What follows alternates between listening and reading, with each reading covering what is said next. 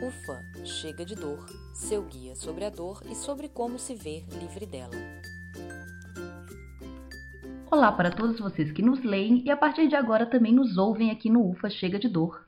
Meu nome é Raquel Costa e todos os meses trarei um convidado para debater temas relacionados ao universo da dor, seja ela aguda ou crônica. Hoje, inaugurando nossos podcasts mensais, temos conosco a doutora Fabiola Peixoto Minson. Doutora Fabiola é médica especialista em dor em São Paulo e teve a ideia de criar o site Ufa Chega de Dor a partir da experiência de escrever um livro com o mesmo nome. Bom, doutora Fabiola, no livro se fala muito sobre a incidência da dor crônica. Em média, uma a cada três pessoas sofrerá com esse problema. Isso significa que temos muito mais gente com dor crônica que gente com câncer ou gente com doenças cardíacas ou diabetes, que são doenças que a gente ouve falar bem mais. Por que, doutora? Por que falamos tão pouco sobre a dor crônica se a incidência dela é tão grande? Acredito que as pessoas pensam que a dor faz parte do envelhecimento, que a dor crônica faz parte da vida. Então eles vão convivendo com a dor diariamente, às vezes semanalmente, por mais que meses, gerando prejuízo na qualidade de vida e eles acham que isso é um sintoma. E com certeza o diabetes, as doenças cardíacas citadas por você já são doenças faladas há muito mais tempo do que a dor crônica. Então, acho que ainda é um assunto novo e por isso, né, todo o nosso enfoque nesse site, no blog, no Facebook, para a gente divulgar que a dor é uma doença e ela precisa ser combatida.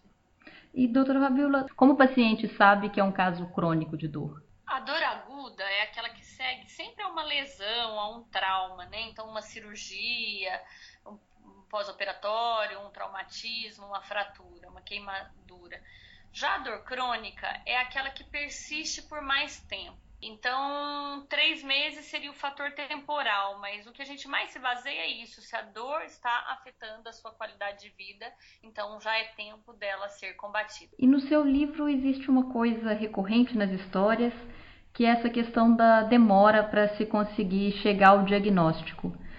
É, é, comum que isso aconteça, a demora é regra no caso das dores crônicas, ou aqueles, aquelas histórias que a gente vê no livro são, na verdade, a exceção? Na verdade, os pacientes que chegam a uma clínica de dor, existem estudos que mostram que elas consultam antes de 6 a 20 médicos. Então você pode imaginar o tempo que isso leva. Às vezes anos, né? E é claro que a precocidade no tratamento é um fator essencial no sucesso do tratamento. Então, se a gente pudesse diminuir essa demora, essa espera, a gente teria muito mais êxito no tratamento. E como você viu, nas 10 histórias, as, os pacientes né, tiveram um tempo para chegar na clínica de dor. Então, essa demora é regra e não a exceção. E por que, que se demora tanto? Porque as pessoas não conhecem que existe tratamento específico para dor e tanto as pessoas do público em geral quanto os profissionais de saúde, né? E às vezes a busca incessante pela causa gera muitos custos, exames desnecessários, mais tempo de sofrimento.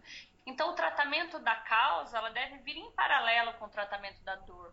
A pesquisa da causa ela deve vir em conjunto com o tratamento da dor. Então, acredito que é um desconhecimento né, na, no público leigo e no público também de profissionais de saúde. E existem tipos mais difíceis de se diagnosticar dentro das dores crônicas? Só no seu livro são 10 tipos de dor crônica diferentes. Uh, alguns são mais difíceis de diagnosticar do que os outros. Como que isso funciona? As dores neuropáticas, elas são dores mais de, de mais difícil diagnóstico e de mais difícil tratamento. Quais seriam é... as, as neuropáticas, doutora?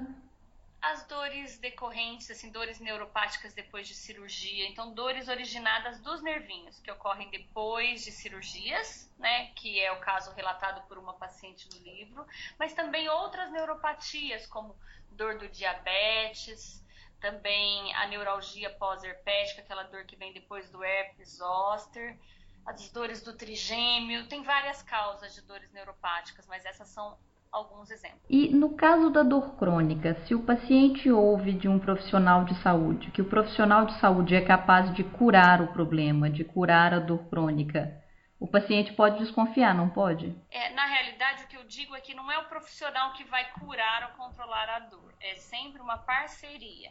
A gente precisa da participação do paciente. Então, 50% é de responsabilidade da equipe de saúde, 50% a responsabilidade é do paciente. Mas o que a gente evita falar é a cura, porque em alguns casos, sim, a cura é possível. Em outros casos, nós falamos mais em controle, alívio. A pessoa que pode sair de uma dor, por exemplo, nota 10 e melhorar para uma dor nota 1 ou 2 e ela pode se sentir totalmente satisfeita e voltar a fazer suas atividades. Então a gente prefere falar em alívio, em controle, do que na cura em si. E quanto de alívio é possível, em geral, o paciente conseguir? Você citou esse exemplo que, por exemplo, ele pode sair de um nível 10 para um nível 1 ou 2.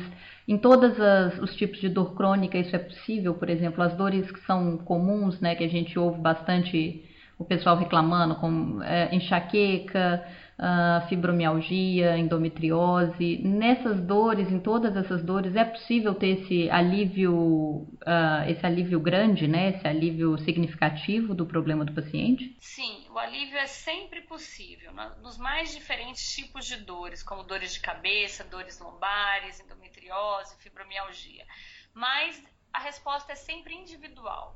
Aquele paciente mais positivo, que acredita no tratamento e que segue a prescrição, não só do médico, mas dos profissionais de saúde envolvidos, como fisioterapeuta, indicando exercícios físicos, a psicóloga indicando é, técnicas de controle do estresse, esse paciente ele sempre tem mais chance de um êxito no tratamento. Né?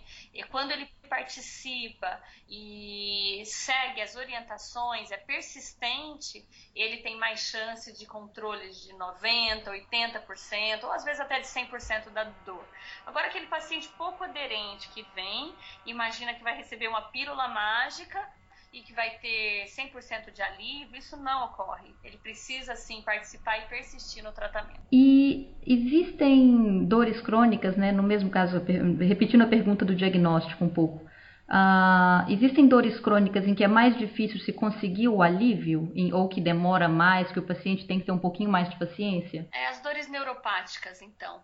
Existem dores neuropáticas de mais difícil controle e que às vezes são necessárias intervenções para isso, né? Então, procedimentos minimamente invasivos, como os bloqueios, a radiofrequência ou até um implante de eletrodo. Então, são técnicas um pouco mais sofisticadas, mas nesses casos a dor pode demorar um pouquinho mais para ter alívio. E quando o paciente sabe que deve buscar um médico, isso acho que, que você até já respondeu um pouquinho né, em relação ao tempo e à gravidade mas não só quando, mas que médico buscar, qual é a especialidade médica que um paciente deve procurar quando ele sente, quando ele acha que tem dor crônica. Eu acho que o tempo é assim, o mais rápido possível, porque isso é um fator essencial no sucesso do tratamento. Se uma pessoa, por exemplo, com uma dor neuropática, como eu disse, me procura depois de três anos, ela tem menos chance de melhorar do que se ela me procurar com três meses né? Então, o mais rápido possível, desde que a dor seja crônica e esteja afetando sua qualidade de vida, causando irritação, ansiedade ou algum prejuízo. Qual é a especialidade mais adequada? Eu acho que um centro multidisciplinar de tratamento de dor, que hoje nós temos em serviços públicos e privados em várias regiões do Brasil. Os médicos de dor, alguns são anestesiologistas, como eu, outros são neuro, neurologistas, neurocirurgiões, eu acho que o, o que importa é que esse médico esteja inserido em um conceito de clínica multidisciplinar de tratamento de dores, porque aí o foco é na dor e na recuperação funcional dessa pessoa para que ela possa ter uma vida muito mais prazerosa. Certo, doutora Fabíola, muito obrigada pela entrevista, muito obrigada pelas dicas e esperamos poder falar com você mais vezes aqui no, no nosso site. Muito obrigada, Raquel. Parabéns pelo trabalho. E para você que acompanhou o nosso podcast, não se esqueça de curtir nossa página no Facebook e de sempre acessar nossas novidades no site www.chegadedor.com. Um muito obrigada pela atenção e até a próxima. Este podcast é um oferecimento de Vortex Medical.